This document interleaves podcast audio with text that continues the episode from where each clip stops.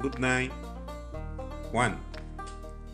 Well, I worked on the PC until 6:30 p.m.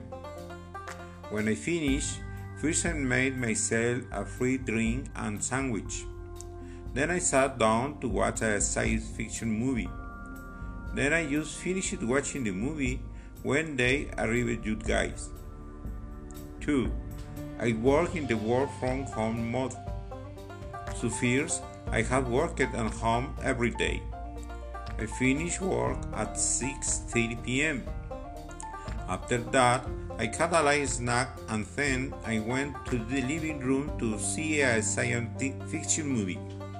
The movie ended around 9:30 p.m. 3. My wife, two of my daughters and my granddaughters live with me. My wife was putting clothes on the washing machine and later she worked in her garden.